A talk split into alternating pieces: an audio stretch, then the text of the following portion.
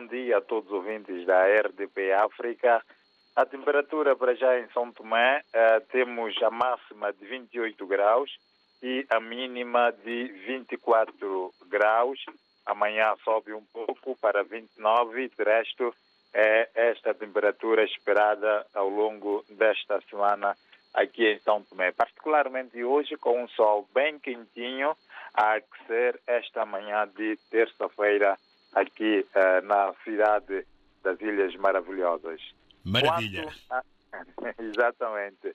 Quanto às atualidades, uh, dar conta que hoje o Presidente da República acredita uh, novos embaixadores junto ao Estado São Tomense. Temos, nomeadamente, o embaixador do Brasil, do Catar e, e, outros que estarão na lista de embaixadores a serem acreditados hoje uh, pelo Presidente da República, Carlos Villanova.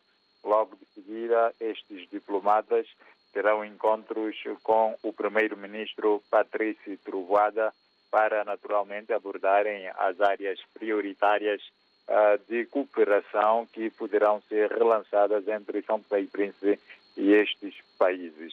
Além disso, dar conta que ainda esta manhã será aberto um workshop que está a ser organizado pela Ordem dos Contabilistas de São Tomé e Príncipe, na perspectiva de demonstrar a importância desta profissão para o desenvolvimento socioeconômico de São Tomé e Príncipe.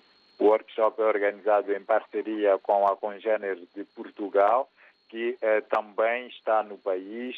Assinaram ontem também um acordo de cooperação no sentido de a, a, a ordem dos auditores e revisores de Portugal poder assim capacitar os contabilistas eh, de São Tomé e Príncipe na matéria de auditoria e fiscalização de contas.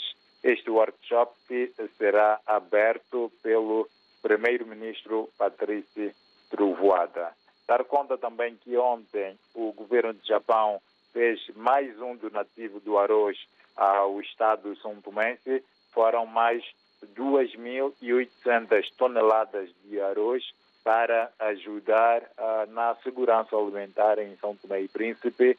Este arroz, que depois será revendido a um preço, uh, uh, segundo o ministro dos Negócios Estrangeiros, a um preço razoável no mercado, não deverá ultrapassar as 20 dobras e o fundo de contrapartida será utilizado para investimentos em projetos socioeconômicos em São Tomé e Príncipe e sempre que houver eleições também este fundo dá uma grande ajuda ao Estado São Tomé para a realização dos processos eleitorais uh, no país.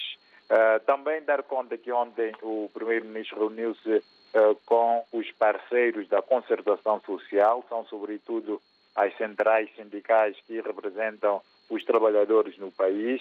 O porta-voz, ou melhor, o representante das centrais sindicais, se deu conta que, dentre os assuntos em cima da mesa, abordaram em traços gerais o acordo assinado com o governo anterior para o aumento do salário mínimo que está previsto para este ano, sendo que esta questão não foi conclusiva, uma vez que o governo ainda está no processo de elaboração do Orçamento Geral do Estado para o ano 2023.